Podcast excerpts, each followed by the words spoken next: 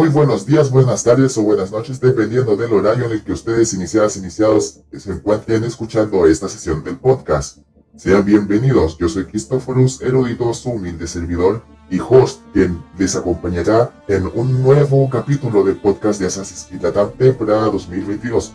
Este ya es la sesión número 18, yo como 10 bizcochos, y nos encaminamos hacia la última ronda de capítulos del podcast de Assassin's Creed Latam. Así es, como se termina el año, se termina la temporada y hay que terminarlo fuerte y con gloria, victoria, etcétera, etcétera. Ya que sin ustedes, iniciadas, iniciados, nosotros no estaríamos aquí. Es gracias a su apoyo que nos dan la suficiente motivación para seguir haciendo este tipo de contenido. Así que gracias, muchísimas gracias por el apoyo, por el cariño y por las buenas vibras. Antes de comenzar la sesión de esta semana quisiera pedir disculpas por la manera en la que probablemente me vayan a escuchar. Quizás me escuchen un poquito extraño, bueno, más extraño de lo que habitualmente ustedes escuchan. Y eso es porque me resfrié, agarré un resfriado y no, mi voz no está muy bien como solía estar ya por el dolor de garganta. Ojalá, ojalá puedan escucharme muy bien a pesar de mi resfrío. Va a ser como escuchar a Optimus Prime congestionado. ah, en fin, también quisiese compartir algo acerca de este podcast, y es que esta sesión se suponía que iba a tener una invitada. Iba a ser nuestro primer capítulo, como yo, como host claramente, en donde íbamos a tener una invitada. Ella es Irena Amarilis, que es amiga mía de Fantasma también y fiel fan de Assassin's Creed Latam. Cuando el mentor Carlos hacía sus lives, sus streamings en Twitch, Irena de vez en cuando compartía sus ideas propias acerca de un Assassin's Creed ambientado en Perú. Y no solamente eso, sino que también se ponía a conversar con otros seguidores de la comunidad acerca de historia, acerca de mitología, acerca de política. Y nosotros en el equipo pensamos que sería buena idea invitar a Irena para que expresara sus ideas sobre la mitología en Assassin's Creed y de esa forma nos podría ofrecer una nueva perspectiva a todos. Lamentablemente nunca pudimos coordinar una hora para grabar una sesión, más que nada por culpa mía, ya que tuve que, por motivos personales, retrasarla, retrasarla, retrasarla, hasta que nunca se hizo. Sin embargo, eso no significa que nos vamos a quedar sin sesión del podcast. Como Aegena ya nos había explicado a Fantasma y a mí sus ideas sobre la mitología de Assassin's Creed, yo trataré con mi mayor esfuerzo expresarle esas mismas ideas a ustedes iniciadas e iniciados. De esa forma, el propósito, el objetivo de este podcast no se pierde. Así que con eso, más la información adicional que Elena me ha aportado en esta semana para la realización de este podcast, podríamos tener una nueva perspectiva para así conversar entre nosotros acerca de la mitología de Assassin's Creed y debatir sanamente. Debatir acerca si está bien cómo se está presentando la mitología hasta ahora, o que debe cambiar, o que simplemente no debería abordarse o que debería abordarse como se hacía en los primeros juegos. Así que daré mi mayor esfuerzo para expresar bien estas ideas para que todos podamos entender lo mismo. Y porque yo sé que ella va a estar escuchando esta sesión, así que amiga, un abrazo psicológico y un saludo para ti desde los confines del mundo. Como ya ustedes sabrán, iniciadas iniciados, ya hemos hablado de mitología antes. Abarcamos este tema en el capítulo número 5 en Tu Cama Yo Brinco del podcast, en donde junto a Pato y Chava hablamos acerca de la mitología en Assassin's Creed y sobre cómo esta es aplicada. Y también la abarcamos un poquito, hito, hito, hito, hito, en el capítulo número 7, en donde junto a Fernando y Edu reflexionamos acerca de Assassin's Creed Odyssey. Podríamos considerar este capítulo como una tercera parte de un especial de mitología en donde nos dedicamos a hablar, a reflexionar y a debatir sobre la mitología en Assassin's Creed. Y yo creo que si ese fuese el caso, este sería el capítulo final de ese especial, entre comillas, en donde ya expresamos conclusiones y terminamos con esta temática de la forma adecuada. Así que comencemos con un breve resumen sobre lo que conversamos anteriormente en estos podcasts, comenzando con las quejas de la comunidad. Si bien se ha abordado la mitología anteriormente y se ha desentrañado información acerca de figuras mitológicas que en el universo de Assassin's Creed pasan a ser figuras históricas porque en el universo ficticio sí existieron, no fue hasta en Assassin's Creed Origins que la mitología tomó un papel mayor en la historia de la franquicia. Todos los fans quedaron anonadados al ver el trailer de Assassin's Creed Odyssey y percatarse que en el juego Bayek se iba a enfrentar a una serpiente gigante.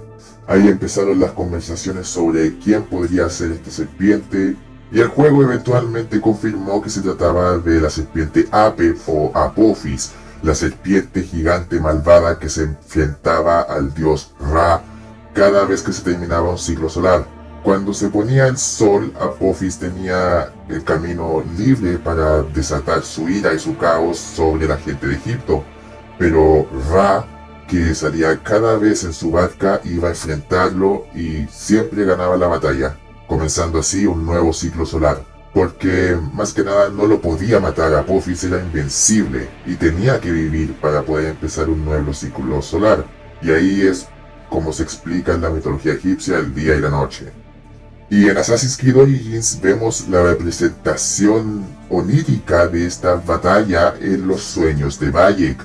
Bayek pasa a ser el papel del dios Ra y con sus flechas solares luminiscentes se enfrenta a la serpiente Apep. Y esto lo logró gracias a una anécdota muy extraña que sucedió en la casa del vidente. Recordemos que en Assassin's Creed Origins Bayek estaba buscando al lagarto, entonces va con su aliado el sacerdote Pasharemta con el fin de preguntarle el paradero de su objetivo. Pasharemta no lo puede ayudar a primeras, así que le aconseja a Bayek ir a ver al vidente, ya que él le podría mostrar la localización del el lagarto, la persona a quien tenía que matar en ese momento. Y por obra y gracia de los Isue egipcios, eh, logra encontrar la casa del vidente. Sin embargo, se topa con un obstáculo y es que el vidente ya está ocupado en una sesión con la esposa de Pacharemta que se llamaba Taimotep o Taimitep.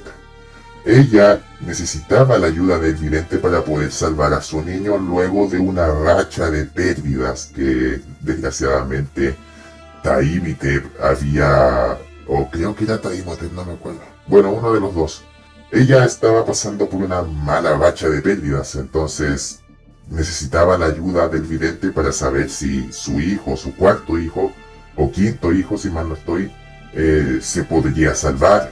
El vidente reconoce a Bayek como una especie de elegido, como una especie de persona importante que por alguna razón él estaba esperando desde hace mucho tiempo, o quizás desde hace algunos días y le pregunta si puede ayudar en la sesión.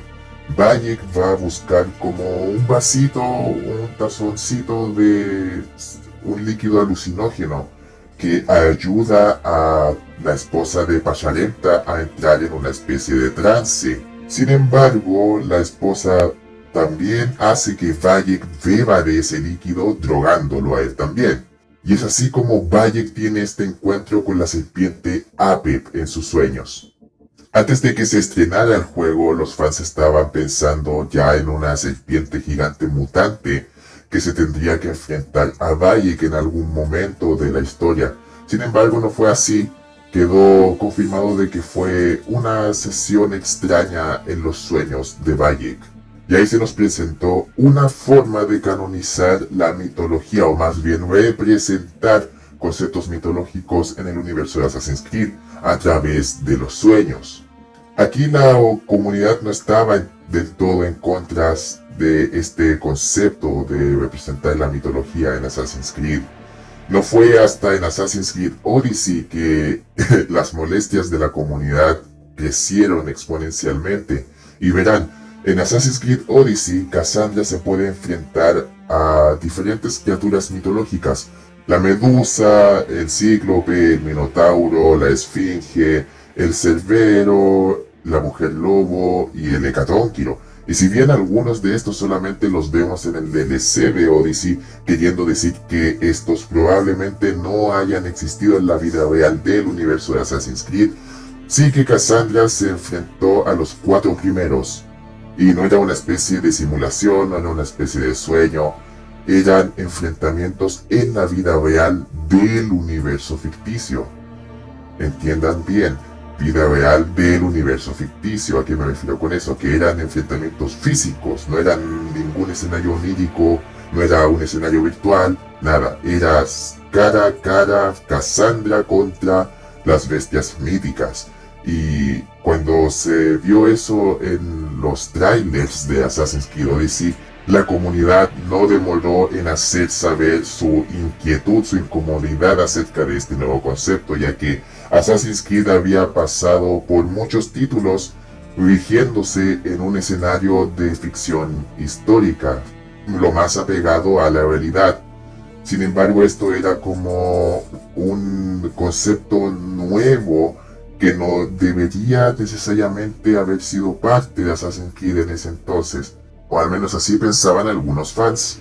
Entre los miembros que buscaban una respuesta, yo incluido, eh, lanzamos teorías acerca de cómo estas bestias míticas se podrían explicar en el universo del juego de Assassin's Creed, y algunos de nosotros dimos con la conclusión de que podría ser bestias mutantes creados por los Isu.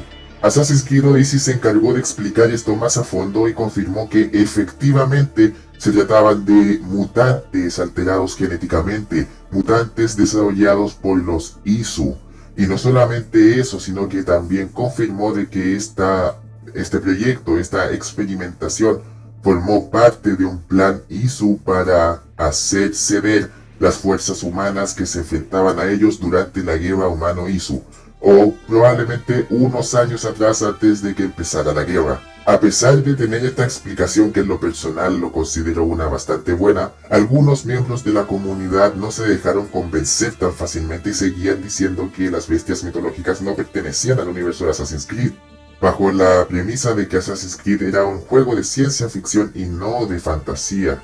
Yo personalmente opino que aquellos que pensaron de esa forma no le dieron la suficiente atención al juego, porque si lo hubiesen hecho se habrían dado cuenta de que hay una especie de ingeniería genética, ingeniería biológica de por medio, y eso cae estrictamente en términos de ciencia ficción, la creación de bestias a través de tecnología biomolecular. Y como lo dije anteriormente, Assassin's Creed Odyssey explica que los ISO estaban detrás de la creación de estas bestias, y eh, explica también el por qué los crearon. Ahora, ¿cuál era el cómo? Lo que pasó fue que los Isu aparentemente crearon una primera versión de la bestia mutante, y como lo menciona la guía esencial de Assassin's Creed, la, versión número 2, todo ese cuerpo del mutante fue reducido a un artefacto que se desconoce si es un artefacto atlante o un fruto del Edén. Esta confusión se debe a varios factores. En primer lugar está el video de la entrevista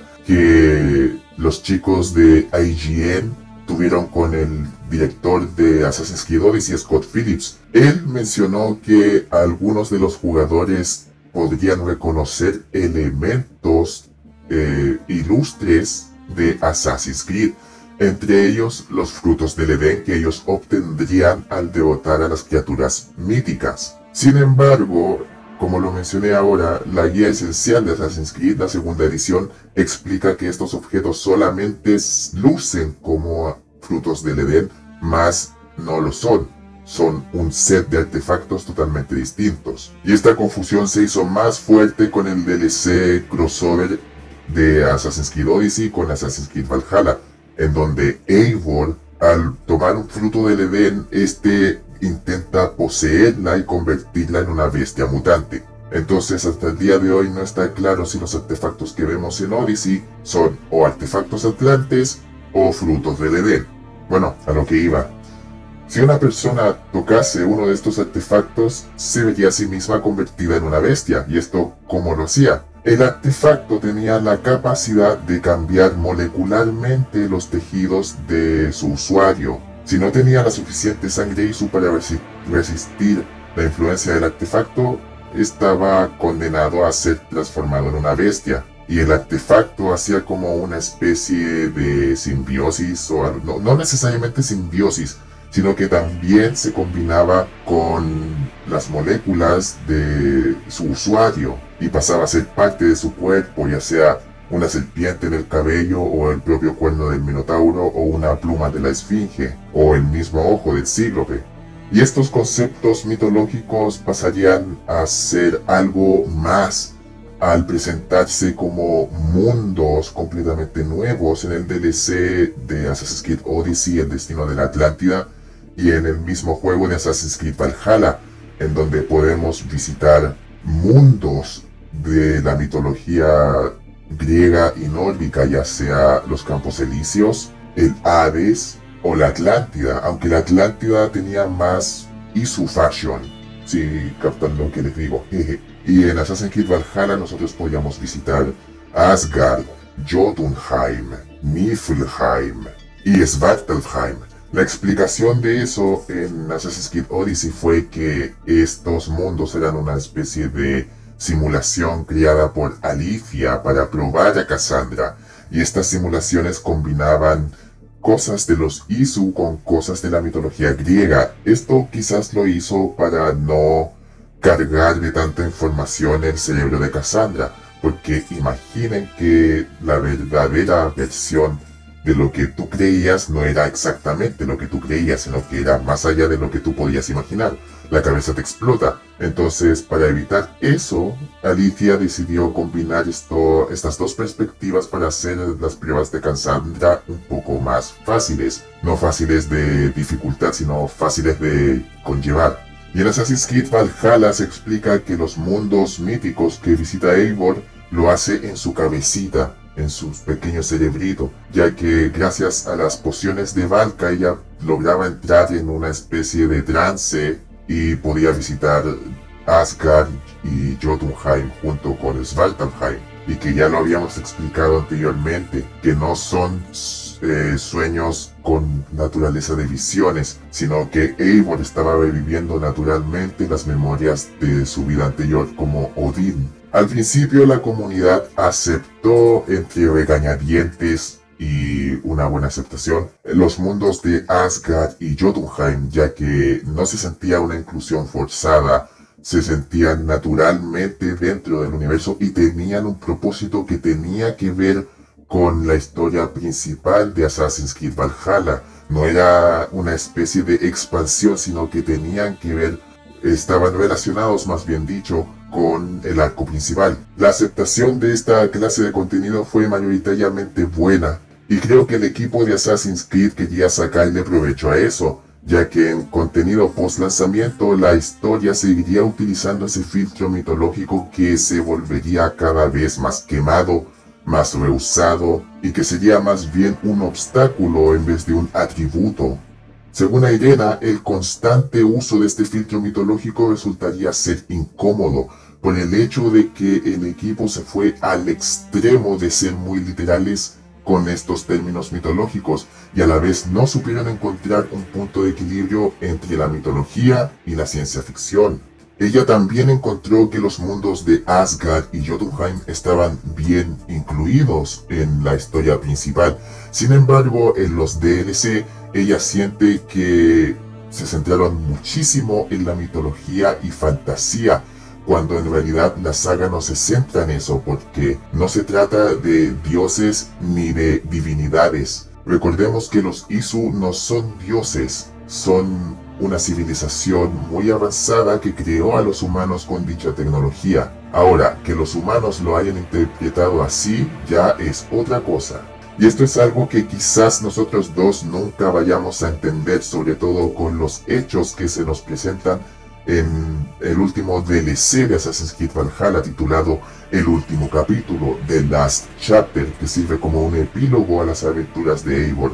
Y esto es quizás algo que Aidena y yo nunca vayamos a comprender del todo, porque en The Last Chapter se da a entender que Eivor alcanza un nivel de entendimiento mayor acerca de su verdadera naturaleza. Entonces, ¿por qué simplemente no deja el velo mitológico y empieza a interactuar con Odin Isu en vez de Odin mitológico? ¿Por qué no simplemente se deshace de ese velo mitológico y empieza a ver las cosas como verdaderamente son? Con los Isu como eran, con su tecnología avanzada, con sus armas láser, con sus espadas láser, con sus naves que hacen pium pium a lo, a lo guerra de la galaxia. ¿Por qué simplemente nunca pasó eso? ¿Por qué la necesidad de reutilizar el concepto de velo mitológico que ya no sirve como un atributo como lo era en los arcos incluidos en el juego base, sino que empiezan a ser un obstáculo y hacen más difícil para los jugadores entender lo que está verdaderamente pasando.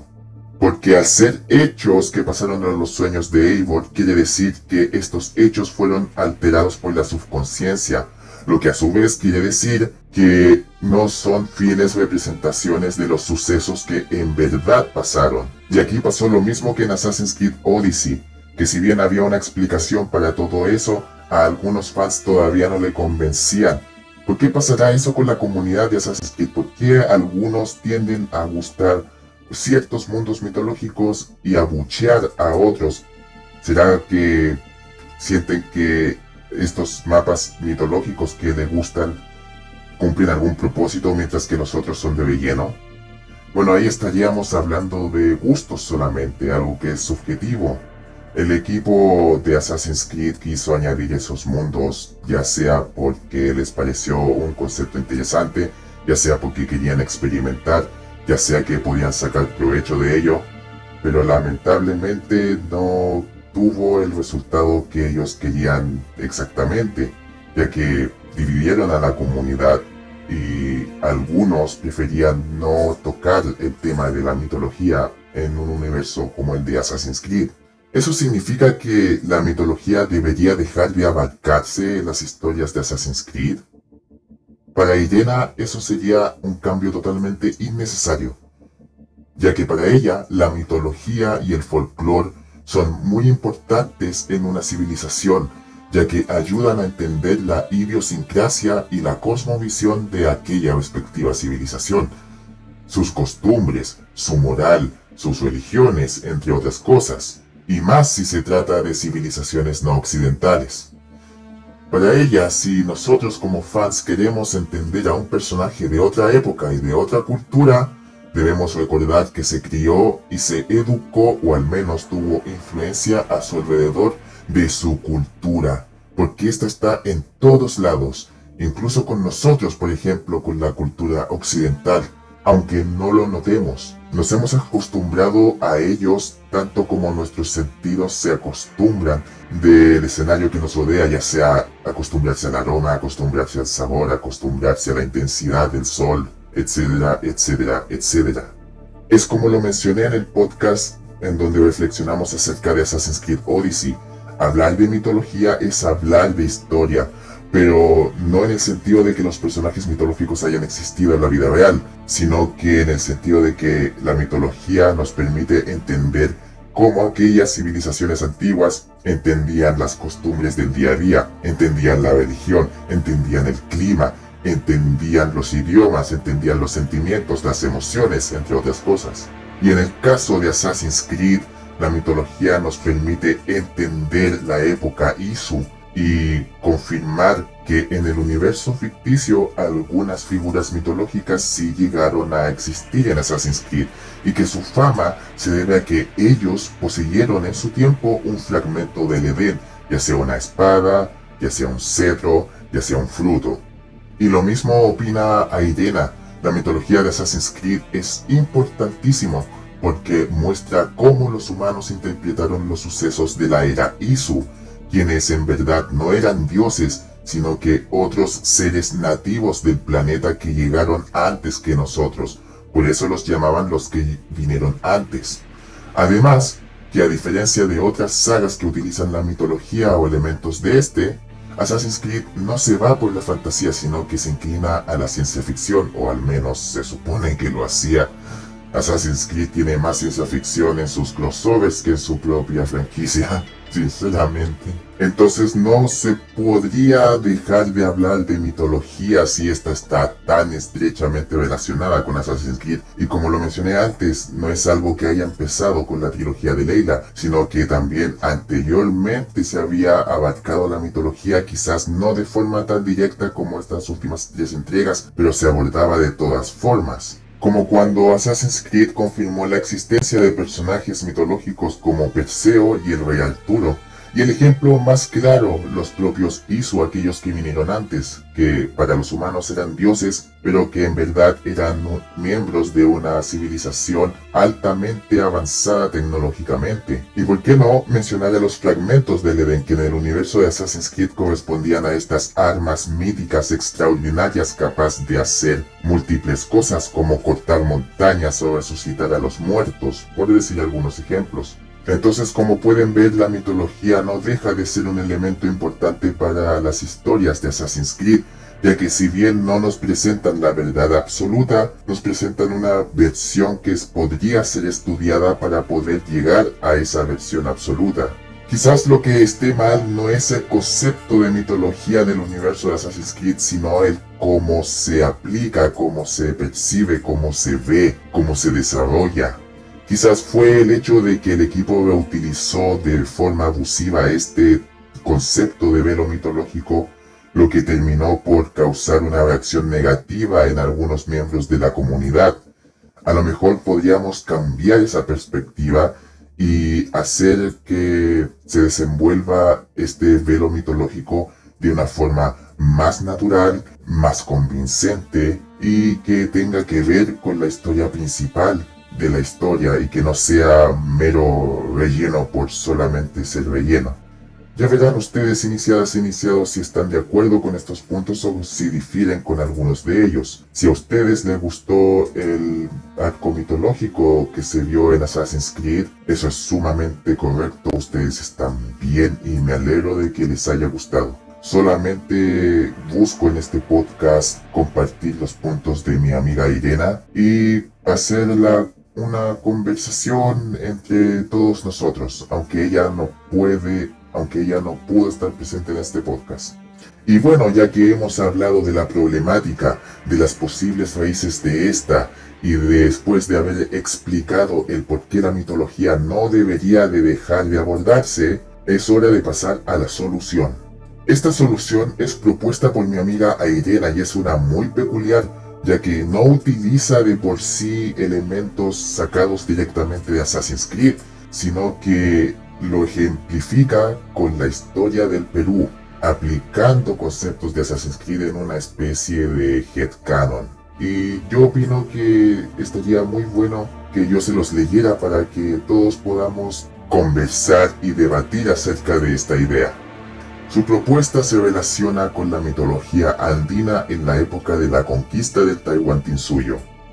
Conocer más acerca de la cosmovisión andina ayudaría a entender desde la mitología andina hasta los códigos de ética y estrategias de combate.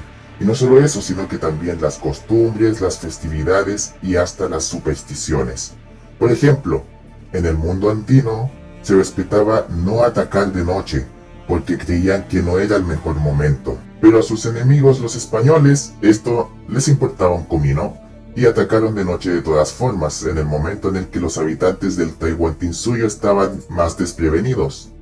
Ahora, lo que en este caso Irena siente que es importantísimo es destacar que no solamente hubo una guerra militar y política, sino que también ideológica y cultural, pues no se debe olvidar que más allá de las batallas existió la extirpación de idolatrías, la cual consistió en tratar de eliminar todo lo pagano primero y luego en tratar de adoctrinar a los indígenas para convertirlos al catolicismo a la fuerza. Más allá del tema polémico de que si hubo o no genocidio, algo de que no se habla es la pérdida de todo el conocimiento indígena solo por ser diferente. Y eso es un daño muy difícil de recuperar que aún afecta hasta la actualidad. Con las armas perdieron los incas y con la extirpación perdieron los andes.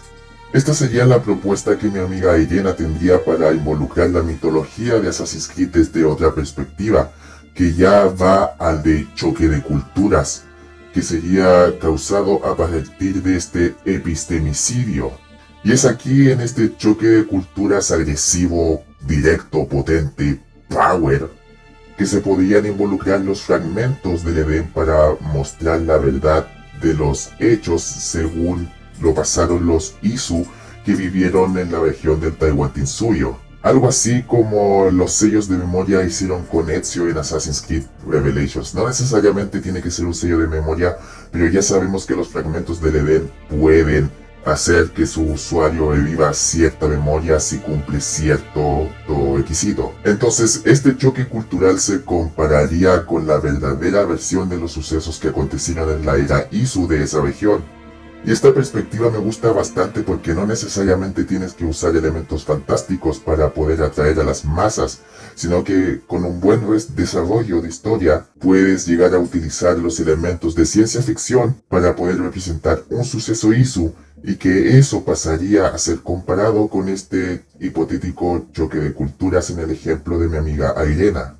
E incluso me atrevería a decir que esta perspectiva es incluso más terrenal, más del mundo de los hombres, y no lo digo porque en este ejemplo no se utilice los recursos fantásticos, sino que lo digo porque algunos de nosotros podríamos hasta empatizar con la situación de la historia. No estamos hablando de batallas del fin del mundo, ni de conflictos entre dioses, ni de creaciones de bestias míticas, sino que estamos hablando de un choque de culturas. Entonces, al ser más humano, sientes esa situación más cerca. Es una perspectiva que te hace pensar, que te hace deducir cosas, que te hace investigar cosas. Y yo creo que esta forma de interacción de la historia con el jugador podría ser incluso más interesante que utilizar un filtro mitológico que haga las cosas más difíciles de entender y que prácticamente no ayuda en nada.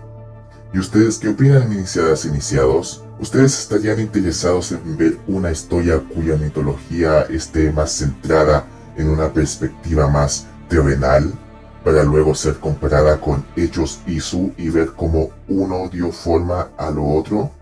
Yo sinceramente sí estaría interesado, principalmente por el hecho de que con esta perspectiva el jugador podría conectar puntos, armar un rompecabezas y al tenerlo completado uno podría saber qué es lo que de verdad sucedió en ese lugar. A mí me encantaría, me encantaría bastante. Y con todo esto dicho, creo que es un buen momento para terminar el podcast de esta semana.